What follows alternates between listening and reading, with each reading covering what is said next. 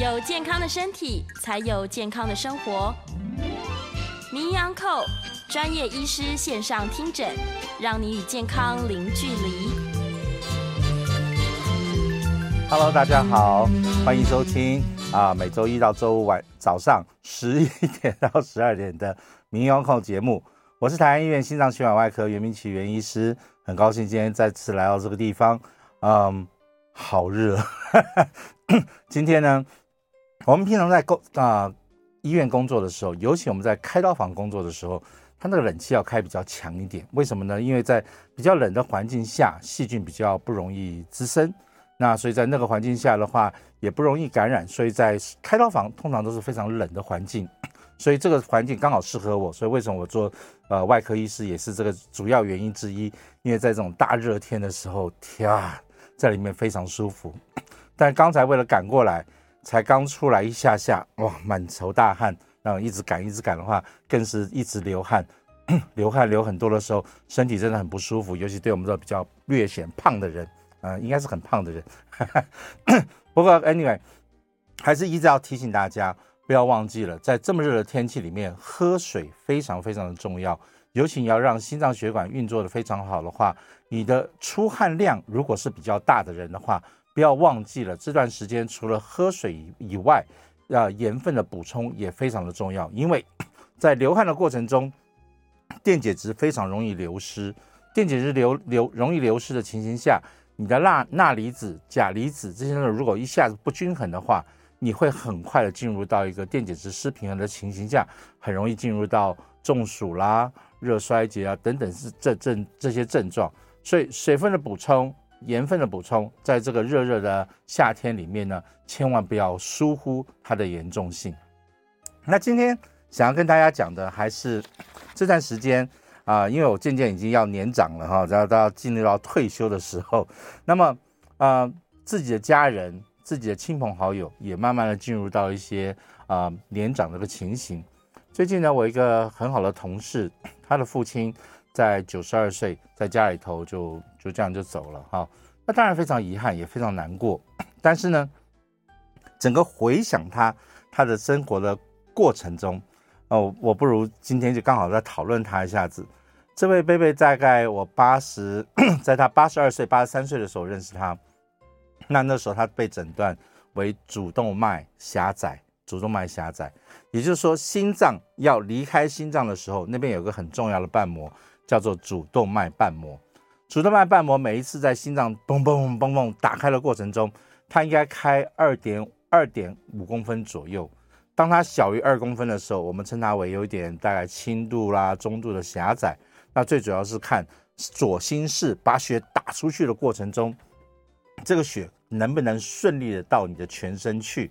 那么瓣膜如果是钙化严重钙化，那到狭窄的时候。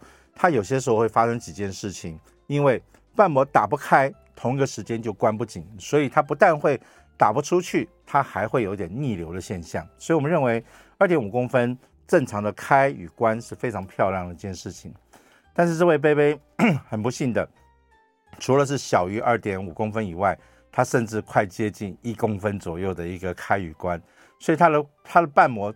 等于是非常非常狭窄，我们叫做主动脉瓣膜的狭窄。那狭窄的过程中，这个血呢要费很大力气才能把这个血挤出这个心脏，才能冲到全身，才能看够不够你全身去使用。多半来讲，在教科书会告诉我们说，这样的瓣膜可能一定要换了。那尤其在有一些症状会出现，第一个，血打不出去，你全身就会有时有些时候就会觉得全身无力。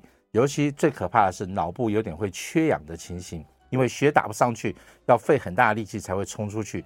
所以第一个，你会被莫名其妙的头晕、头昏，甚至想嗜睡的情形，因为血有时候打不出去。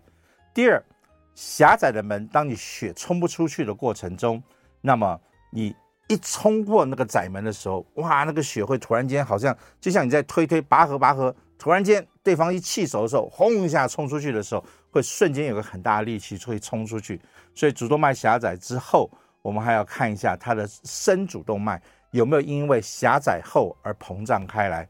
我们正常的深主动脉也应该是两公分到三公分左右。当你在冲出这个窄门一个力道瞬间打开的时候，它有些时候这个深主动脉会胀到大概四公分、五公分，甚至六公分。那六公分以上，我们大家都是考虑要做手术来做治疗了。好，所以这两件事情之外，还有可怕的事情，因为窄门很小，血冲不出去，所以你要突破这个窄门的过程中，啊，要使尽力量，所以打不出去了，心脏就会自然就会有点膨胀。膨胀的过程中，左心室那边就会有塞车的情形，因为它在那边蓄势待发，要用很大的力气才能突破那个窄门，它就会造成一些呃心室的肥大。心室一肥大，如果你常听我们的节目就知道，当心脏莫名其妙肥大的时候，有会有时候就会牵扯到心脏的导缆线，也就是那个电线。它就会造成一些恶性的心律不整，所以这也是一个，也是个典型的症状，要告诉我们该不该建议这样的病人去接受手术一个主要的原因。那最后更可怕的事情是，我们的心脏自己的灌输，也说自己营养来源不是透过那三条冠状动脉吗？对不对？那三条冠状动脉 也是要在主动脉瓣膜完全关得很紧的时候。因为它无路可退，只能退到这个心脏的三条冠状动脉里面去，所以达到一个灌输的作用。所以当你心脏是胀起来的，主动脉瓣膜又关不紧，血一直往心室打过去的时候，你的心脏的三条血管 血流血流的供应量就会瞬间的不足。所以也也有些时候，在这主动脉瓣膜狭窄的病人，你会看见他有心绞痛的现象。所以呢，总结一下子，有心绞痛。心脏肥大、心律不整、深主动脉会膨胀、脑部有点会缺氧，这些都是一些典型的主动脉瓣膜狭窄所可能导致的一些症状出来。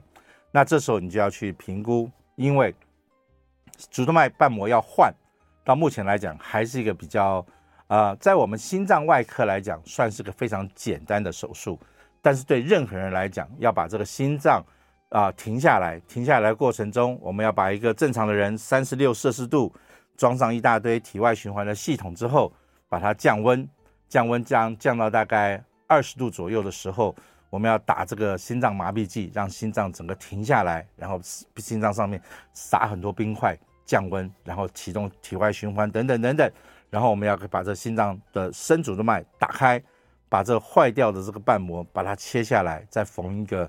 缝一个瓣膜上去，当然现在的瓣膜可以选择金属瓣膜，可以选择猪心瓣膜，可以属选择牛心瓣膜，也就是说机械式的瓣膜或者是动物性的瓣膜，这些东西都是相对非常重要的事情。所以你平常如果不去累积这样知知识或经验的时候，当遇到的时候就会非常的麻烦。我今天为什么会想到 讲这位老先生呢？因为他年纪。在八十多岁的时候，已经稍微有点年长了。年长的病人，当要接受个心脏手术，是个非常挑战性的手术，没有错。我最大的一个病患曾经到九十四岁，但是那时候我查房的时候，我清楚的问他说：“贝贝，你想活多久？”他说：“我想活到一百岁。”那没话讲，那就是拼了。那我们就是跟他拼了，让他去做做手术。后来他活到九十八岁左右，那也算不错，大家至少达到他的目的了。但当你在八十多岁的年长者，你要帮他做个这么大的心脏手术，要经历这么多的人生的一个挑战的时候，你最好能够问清楚，这样子的瓣膜到底还够不够他用？所以老先生当时是跟我讲说，他是健康检查或一点点不舒服，甚至人家去听他的心脏有点杂音的情况下，他被发现有主动脉狭窄。但是他说，我平常运动啊，什么都还好，也没有什么不舒服，也没有任何的心悸不舒服的情形，所以这时候不得，你就必须要给病人一个选择，到底要不要开？教科书上都说不好意思，这样的瓣膜是一定要换，一定要更换，那一定要做些什么样的处理？但是呢，啊、这样的病人到底需不需要去做？所以当时花了点时间跟他去沟通，他说他的生活。很平淡，每天就是早上起来，公园走一走，甚至走个几圈，没有什么不舒服。平常就是看书，那看一些就看一些，听一些音乐，生活是非常步调是很慢的。所以我们就知道，在这样子的情况下，一个人如果是处在一个一二三木头人这样子慢慢的活动下，其实瓣膜即使没有开得很好，它没有都没有照我们正常人要打得开、关得紧的话。事实上只要够他用，在八十多岁的人来讲的话，有些时候我会跟他说：“好吧，我们不要去做这个手术，因为做这个手术，你所换回来的、所冒的手术风险，可能会比你去去不去做它来得更多，因为手术过程。”胸骨锯开，整个人不舒服，经历这么多之后，你回过头来还是一个非常静态的活动的话，那这个手术似乎可做，或者是可不做。第二可第二个可怕的地方是说，如果你是选择金属瓣膜，或者是属选择这个啊猪心瓣膜和牛心瓣膜的话，可能可能你终其一生必须要吃抗凝血的用药。那你吃抗凝血的用药的时候，没有错，我们以为啊，老人家服药很简单，每天打开来吞下去就好了。但事实上错了，老人家越到年长的时候，到是八十五、八十六岁，甚至是更长的时候，他有时候会忘记，哎，今天到底吃了没有？哎，今天没有吃，或者有些时候以为已已经吃了，但又误以为没有吃，他又会多吃 抗凝血的用药。如果一旦多吃的话非常危险，因为它会造成到处出血，甚至脑会出血的问题。那有些全身就会有淤血的情形，是非常为难的事实。所以这个老人家在要不要去给他这样子服药，要不要长期的去服这些用药的时候，你以为很好照顾，但事实上也不是那么好照顾。所以大家还是要想清楚到底是怎么回事。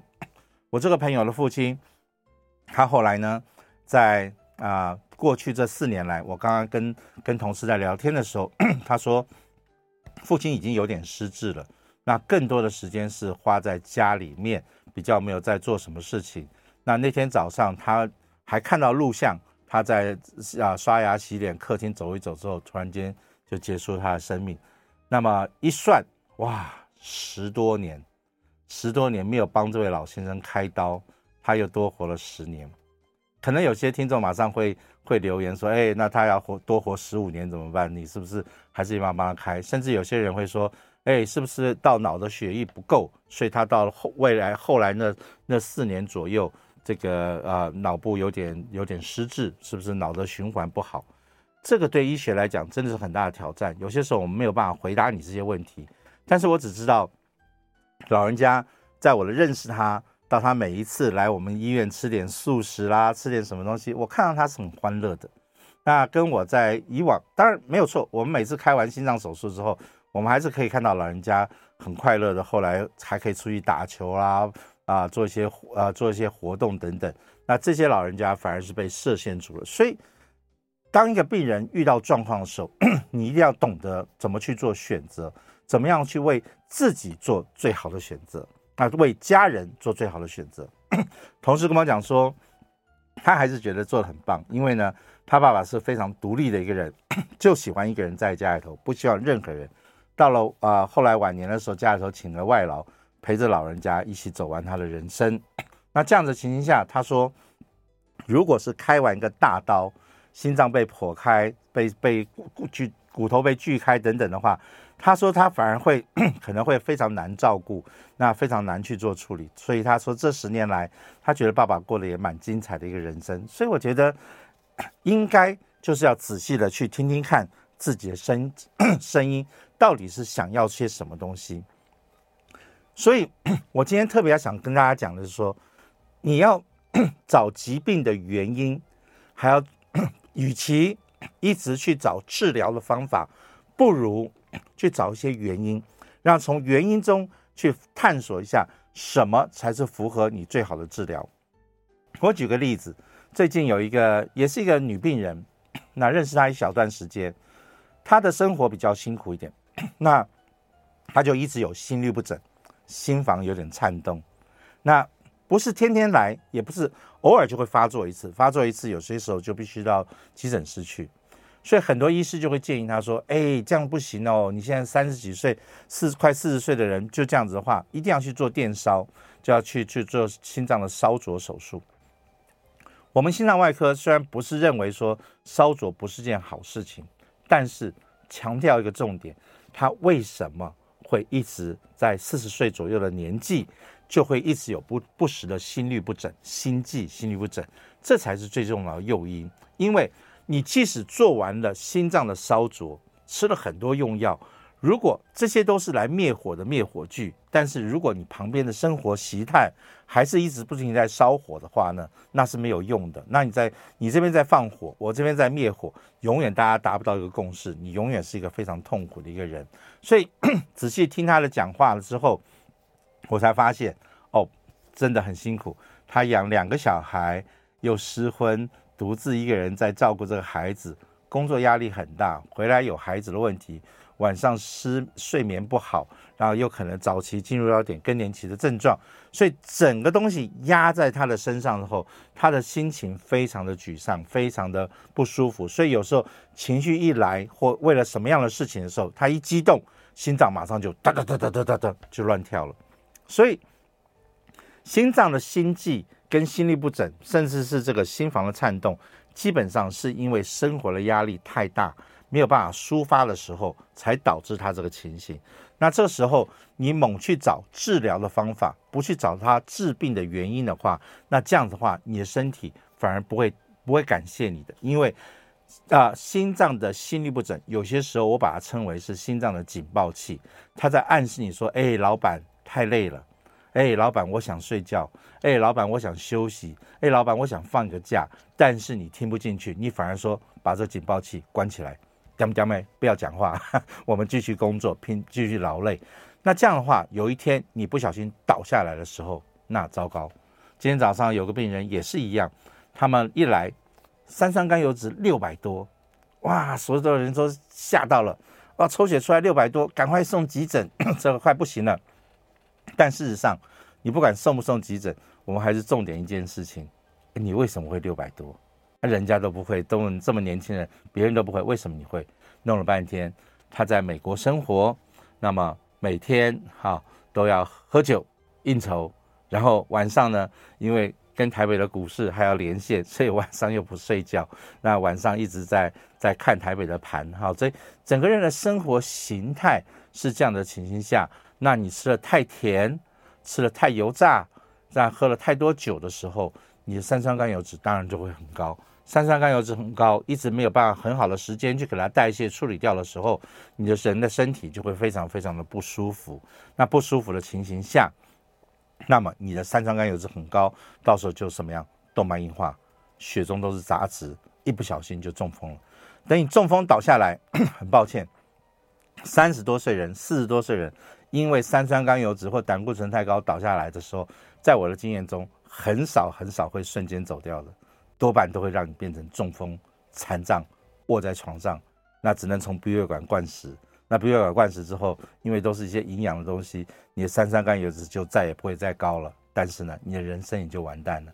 所以，与其一直去急急忙忙的找治疗的方法，不如找治病的原因，找出治病的原因。你才会真正知道，说我到底怎么了，我到底该怎么样面对人生，然后多听多多问，那多听听我们的节目，你才会有一点判断的价值。为什么？因为台湾目前的医院医师越是有名的医师，坦白讲，你能够跟他讲话的时间越是很短的。所以当你过去 你还没讲几句话，他说：“哎，下一位啊，我的很多问题还没问到，就麻烦大了。”所以平常一定要想办法摄取一些知识。你大概知道怎么样和情形，然后要把很多原因凑在一起，做个简单的分析之后，你才会知道说，我到底要做什么样方向的选择，什么样方向的治疗，才可能是最聪明的做法。前几天也是有一个年轻的年轻人，大概只有四十多岁吧，也是生了两个孩子啊。他说他的心脏非常不好，说二尖瓣有问题。那有一个医院跟他讲说要换瓣膜。有个医院说没关系，再观察。他整个人快疯掉了，他不知道该怎么办。那么，所以也是来求诊于我。那么我当然看了一看，我就知道你四十多岁，这么胖，这么高，怎么可能会有瓣膜的问题？但是很不幸的，我一听他的心脏，哎呦，杂音还真的很严重，因为他心律不整的很严重。所以，但是我仔细分析一下之后，他是更惨的一件事。他是银行的分析师，所以每天要面对很多很多的资讯。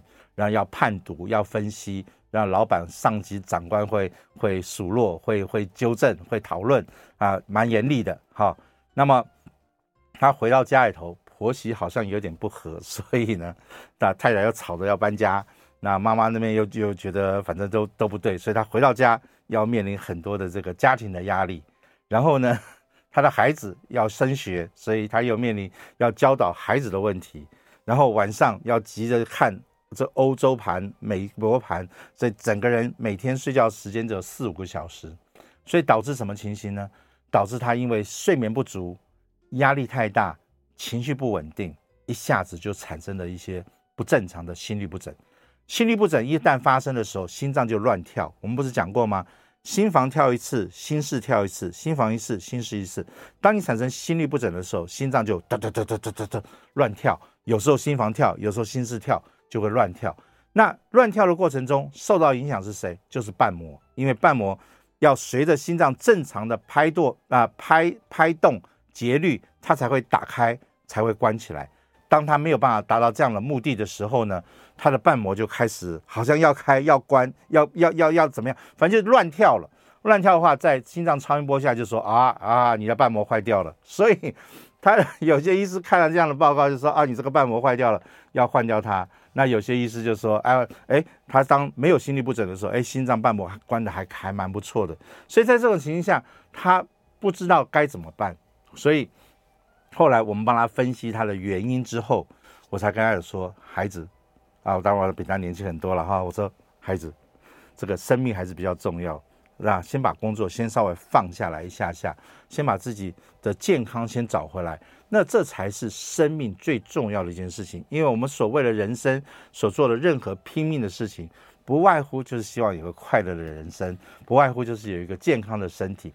当你没有了健康身体，当你倒下来的时候，你的婆媳还是要工作下去，你的公司还是会找到新的人，你的孩子会一样会会成长。但是很不幸的，你就说卧在那个床上。所以在这么热的天气里面，我再次要提醒大家，这个季节，即使你是很年轻，就算是我的话，坦白讲也会中暑，也会热衰竭，所以要喝水。要饮食，要欢乐，什么东西都要非常非常愉快，你才能保持很好的健康。所以今天跟大家分享一下子，找原因，不要急着去找医疗的治疗。我们休息一下子，待会进来的时候，我们就要开始开放 call in。我们 call in 专线是零二八三六九三三九八。那当然也可以到 YouTube 上面啊，直接在聊天室啊留留下一些讯息，我也试着在中间来回复大家。好，我们休息一下。啊，欢迎回到九八新闻台民营 Uncle 节目，我是台安医院心脏血管外科袁明奇袁医师。接下来我们就来接听啊听众的 call in 电话，我们的 call in 专线再次报一次零二八三六九三三九八。啊，我们先来接刘小姐的电话，刘小姐你好，哎，袁医师好，是，哎，我七十二岁啊，那我的胆固醇大概都在一百九到两百零几这样子，那我的高密度大概都在八十五到九十。那前一阵子，因为我换了一个床，我就可能过敏，每次就是一直没有办法睡觉。那一阵子刚好有抽血，那胆固醇大概低密度就高到一百七十一，我不知道跟这个有没有关系。但是我的医生他就要求我说要吃阿司匹林，可是我也有不好，他叫我自己去买保酸冲，才一次而已，有必要这样吗？啊，真的没有必要。其实先找原因，我刚刚一再强调的是原因。其实，呃，一百九到两百零九，其他听起来都还蛮不错的话，在我的判断，多半都是睡眠品质不好。因为胆固醇的代谢是在晚上睡觉的时候在进行，所以你一定要进入到深度睡眠或好的品质睡眠的时候，你的胆固醇才会代谢得非常干净。好，也就是说，啊、所以我们希望是。啊，最理想的情形是大概十二点钟睡觉，睡着，然后在十二点到三点这段时间是深度睡眠，你就可以清理你的身体的一些杂物，这个清得很干净。所以当只有微微的上升一点的话，我多半会推推到说是睡眠品质不好，或稍微缺乏一点点运动。那永远是一样，医师会给你这样的建议，因为他可能看到什么东西。但是你一定要听一听，好，就算你不想要的话，你也可以跟你的医师沟通一下子。那是不是给我三个月的时间，我来试试看？不过我很难想象你买了什么床，这个，哎，现在换寝具应该是让你自己很舒服，怎么会买了一个让你自己这么不舒服？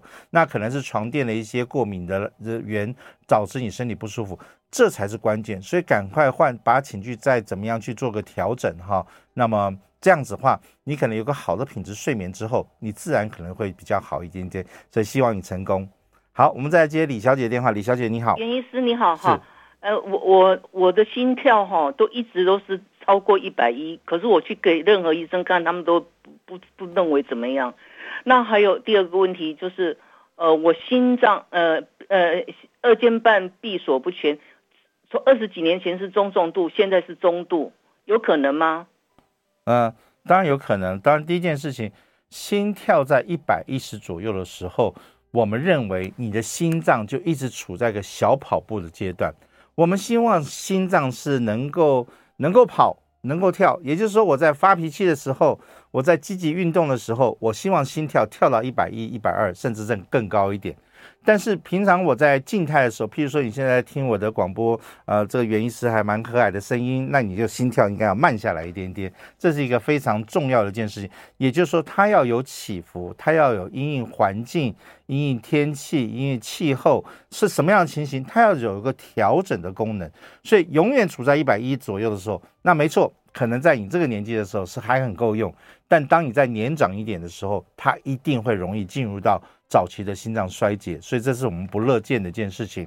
那这个时候，我们就会建议一件事情，到你的心脏科医师，要求做个二十四小时的心心电图，我们来追踪一整天到底是发生了什么样的事情。你大概跳一百多，到底是多多长多久？那有没有在睡觉的时候或是什么情况下，它会稍微放慢一点点？这样的话，我们才能评估到底是对还是不对。第二件事情，我们就要了解你的这样的心跳过快，到底是你刚刚所谓的二尖瓣脱垂，那有中度左右的闭锁不全，导致那个导缆线比较敏感一点点，还是什么原因？如果都是这样的原因的话，也应该用点药把它稍微压下来一点点。那当然，最后会不会是因为太紧张、情绪太亢奋的时候，导致心跳太快？尤其在这个夏天的时候，当你缺水、电解质不平衡的时候。心脏都会莫名其妙跳很快，所以你还是要想办法去找到原因。那跟你医师好好沟通一下子，我相信这是最好可以帮到你的忙的事情。嗯，我们试试看。那这段时间也真的是很辛苦，因为呃父母亲都年长了哈，那包括我自己在内，我母亲最近也很不幸，莫名其妙的来来了一滩血尿。我父亲身体已经不太好，他已经有点在啊、退化当中。那母亲突然间要来血尿，所以你就知道工作忙，回家还要再回去。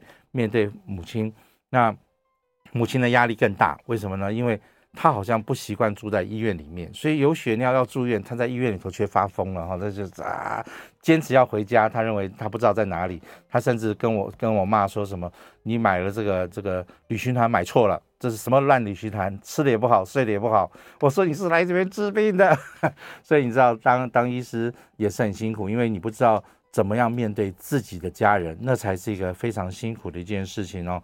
那那怎么办呢？我认为还是还是得想办法去解决啊、哦。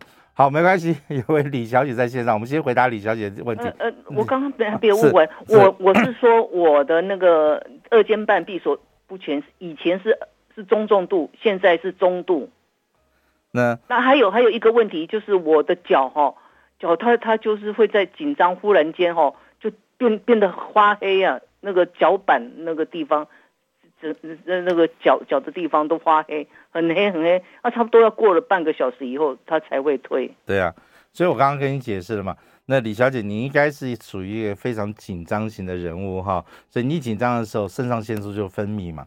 那你的交感神经就会就会收紧绷嘛，哈，所以一紧绷，小血管就收缩起来，所以脚会发黑啊，或什么的，我一点都不会觉得很意外嘛，对不对？那你二尖瓣时好时坏，我刚刚在上上上一节的节目中也解释过了，当你心脏在乱跳的时候，瓣膜有时候我们看不准，懂我意思吗？我们通常在做个心脏超音波检查的时候，我是把一个探头放在你的胸前去看你的心脏的跳动情形。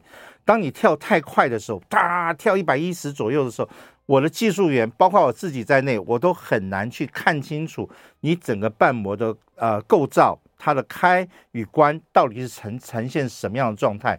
所以有些时候抓不准的时候，你就会看到有一个很不正常的一个逆流下来。所以有些时候我们就会把它打成中度到重度。但事实上，你只要心跳变慢的时候，那基本上。你的血，你的你的血液又会走得很好，它就变成中度。那甚至你心脏再跳得强而有力的时候，它可能就变成完全没有这个二尖瓣的问题，或者只是轻度的问题。所以还是要看一下你的情境到底是什么。我刚刚今天讲了这么多故事，从这个主动脉瓣膜狭窄，它可以引申这么多，也就是说，心脏是一个构造，这个构造是在整个身体上面 都有影响。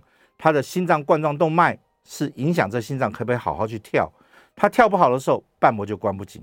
那关不紧的时候，我们刚刚讲了，主动脉瓣膜狭窄，血打不出去，心脏一胀起来，一胀起来过程中，就会扯到后面的导缆线，那你就会诱发心律不整。所以这都是一环加一环，我们必须要很清楚知道你到底是怎么了。我所以才说，你你听起来是很紧张的人，比较情绪比较呃，一下子就会比较绷紧。那这样子的话，你的血管。一起一紧张，血管末梢血管就像含羞草一样，就会收缩起来，那马上你就会变得好像就是你刚刚讲的脚啊，就什么东西会有点发黑的情形。那当然你放松了，情绪缓和了，泡泡热水了，那血管又慢慢像含羞草一样，嘚嘚嘚嘚嘚又打开，那又开始循环起来。所以管控情绪听起来从从线上听诊听起来是 这个原因，先找你医师好好去跟你沟通一下子哈。所以我觉得这个是很重要的一件事。那么 刚刚又回到我母亲的问题，那怎么办？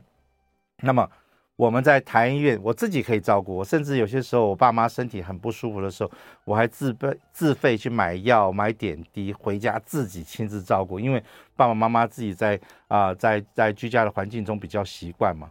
那我一直很辛苦，因为我也很犹豫，我一直在想说，那我的病人怎么办？后来就想起来。对，如果病人在遇到我母亲同样情形的话，可能就会在病房里头五花大绑，把他绑起来，那打一大堆镇定的药物，让他能够情绪可以缓和一下子。但我总觉得这是自己的母亲就不舍得啊，所以拿了一大堆药回家去帮他打。但他回到家里头，因为血尿关系，一下憋住的时候，他又会非常燥哈。所以啊、照顾这样的老人家，年纪大的人非常辛苦。那更辛苦的是什么呢？他必须要做一些。啊，鉴别诊断，因为初步的那个检查报告出来是很糟糕，膀胱的淋巴癌，膀胱的淋巴癌，那么确就是可以治疗的淋巴癌。我妈妈已经八十四岁了，膀胱的淋巴癌确就是可以治疗的淋巴癌，但是治疗过程中，她她打很多化疗的药物，她要做这个放射性的照射，可能才会好，但是这些过程中，她又这么不配合。那要去做这些东西，所以即使我是医师，坦白讲，我也下不了任何的决策哈，真的下不了任何的决策，也不知道到底该怎么办才好。但不管怎么讲，这个时候要乖乖的大家去做各式各样的检查。我们台医院是小医院，没有这么多设备，所以怎么办呢？拿个转诊单到某医学中心去。哦，我的天哪！我虽然来自荣总，我可以体会，我现在才真的可以当，所以你一定要当病人，当病人家属，你才能真正的体会。比如到了那医学中心的时候，我的天哪，好大的个地方，那从挂号就一大堆人，一看个挂号单子就 Oh my God，这么多人，然后 再等，等好了后他就说，请你顺这条线往这走，往那那条 走。走真的走很远呢、啊，大家知道我平常也也胖胖的嘛，走起路来这膝盖又不太好，所以这一直走的过程中很辛苦，很辛苦。就走到那边只为了干什么？拿一张申请单，因为他要照他要照那呃呃核磁共振还是什么之类的，反正那个啊，所以又 又拿了单子之后，又想办法去到处寻找寻找到他们的这个放射线科。然后再去一定哦，更可怕，检查要排到八月底。我说，哎，我妈妈是癌症的，你你要排到八月底，是不是有点？他说没办法，现在人就是这么多。那除非，哎，你要考虑要不要自费。我说，啊、要，因为 做儿女的心情都是一样。当你到了这个年纪的时候，你都都是要面临到很多很多的问题。即使我们当医师，也一样要面临同样的问题。所以。怎么办呢？先回家自己翻书查资料，去了解这个疾病到底是怎么一回事，为什么会这样子的情形？你这样子才有机会去找到同事的时候，你去跟他沟通，你才能达到一个可能最好的一个选项。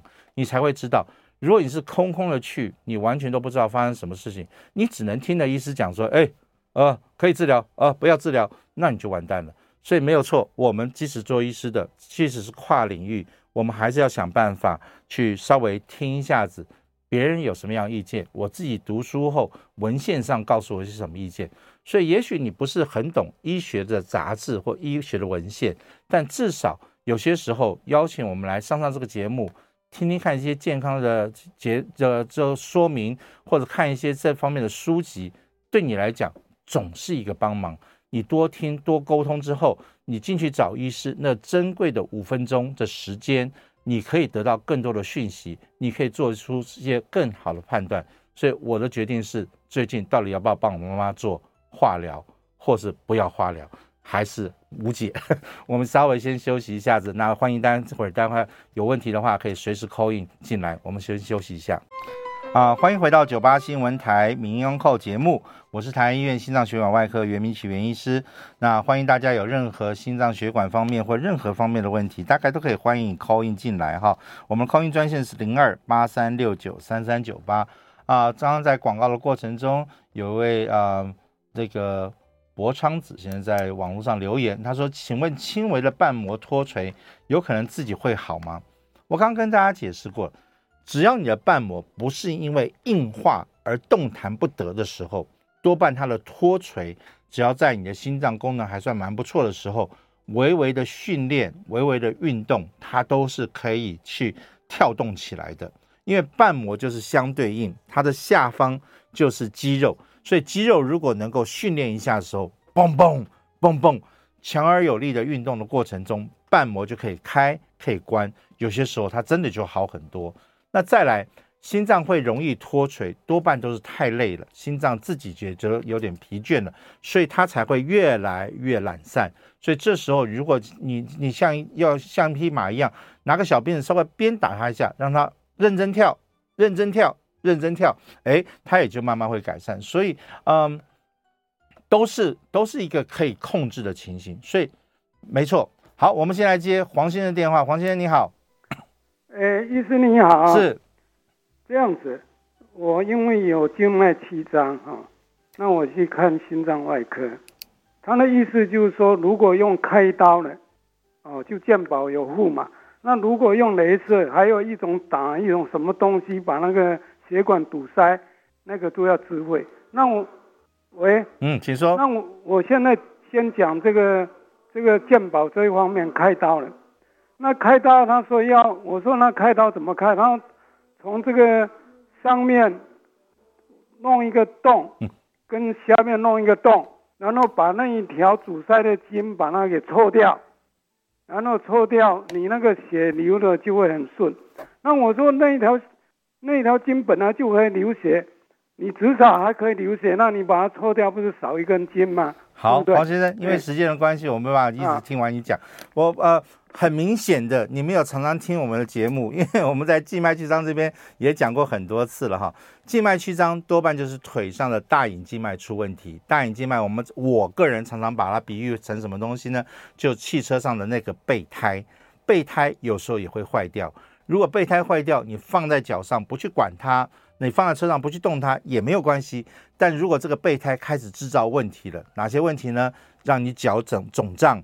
让你皮肤瘙痒，让你的让你会经常晚上睡觉的时候会抽筋，甚至有些时候有色素开始囤积的时候，也就是说，我们静脉曲张会分为六期，一到六期。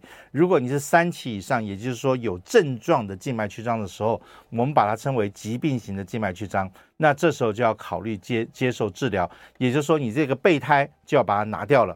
那这个备胎拿掉，当然你会担心啊，血管拿掉，那我怎么生活？没有错，它是个备胎，可有可无，它占了大概身体上的血液回流大概三个 percent 左右，所以你开完刀之后，确实短时间内会有点热热胀胀的，但是你的血液多半会找到一条正常的路回回去里面，也就是它可以到跑到深层静脉那九十多 percent 的那个血液回流里面，那你的脚就不会太肿，不会太不舒服，所以它是个治疗，那是可以治疗的。那现在治疗。方向大概就是三种，一种就是什么东西呢？传统的开刀，也叫做高位结扎，把坏掉血管抽掉，是传统的开刀。不好意思，健保局认为没什么价值，所以它给付啊。那么另外科技一点的方法，就是在这坏掉的血管里面放个镭射进去烧，那把它气化掉，用镭射高能量，好，这个热能去把那个血管给烧坏掉。好，刚才是把它剥皮辣椒给它剥出来，那这是用镭射去把它气化掉。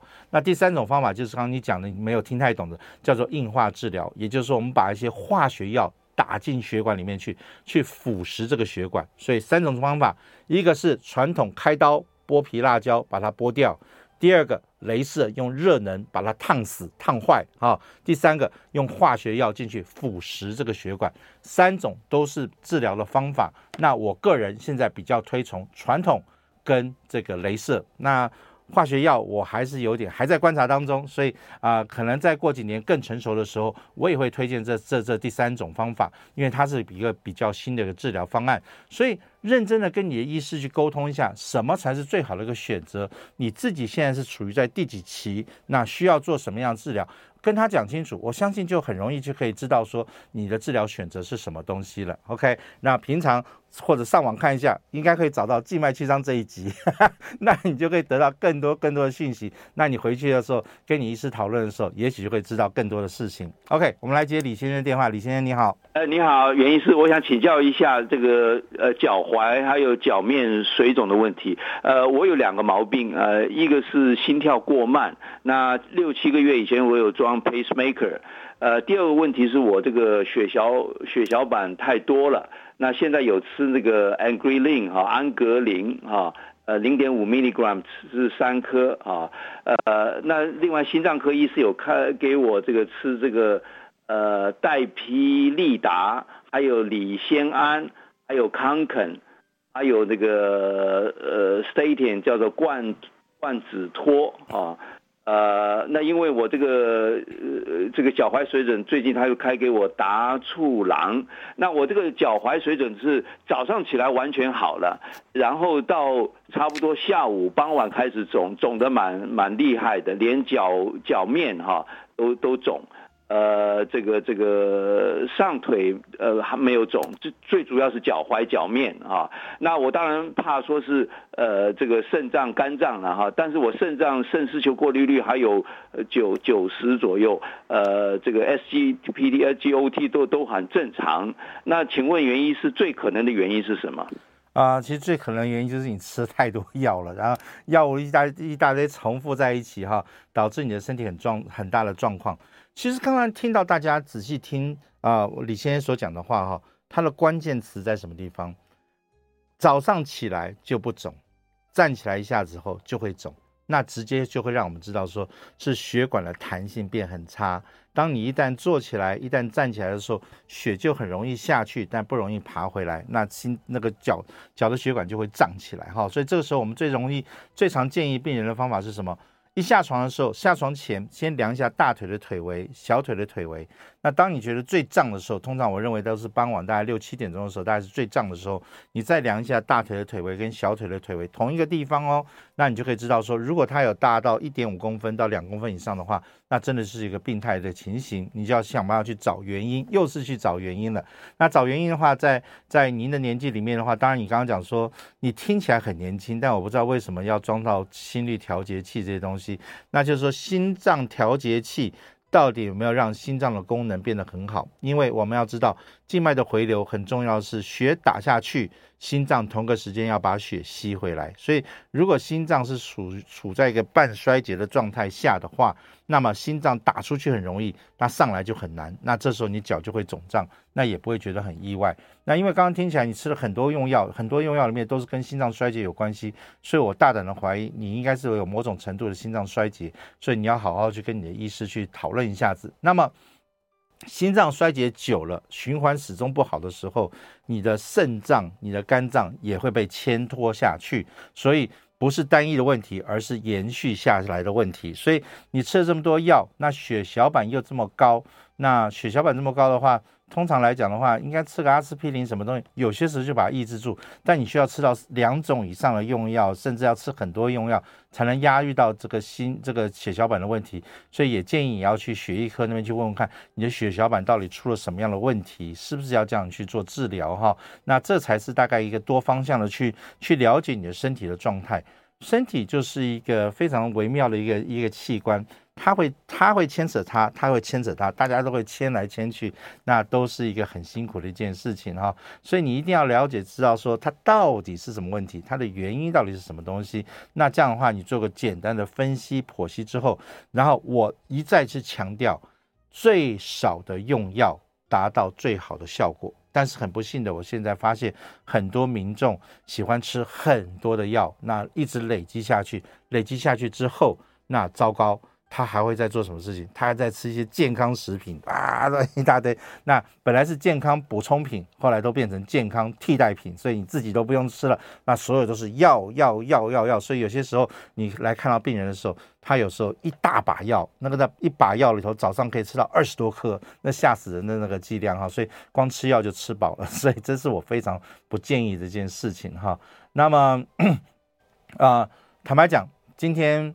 呃，最想讲的还是人会老化，那不见得一定是做手术才是首选，不见得一定是做什么治疗、吃多少药才是首选。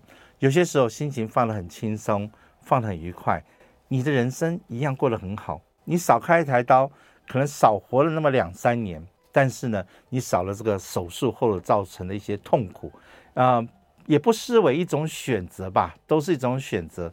所以过几天。我要面临的选择是我到底要怎么样帮我的母亲做一些正确的抉择？我希望我能够有这样的聪明与智慧。那我也希望她的人生啊，不管要不要要谢幕，但是呢，这是个愉快，在最后这段时间是能够没有什么压力、平安平顺的。哎，这样子的话，也许人生就真的是非常的美好。非常谢谢大家在七月底，那么能够在这边最后一次跟大家见面。那最后。再过几天就是父亲节了，祝大家父亲节快乐。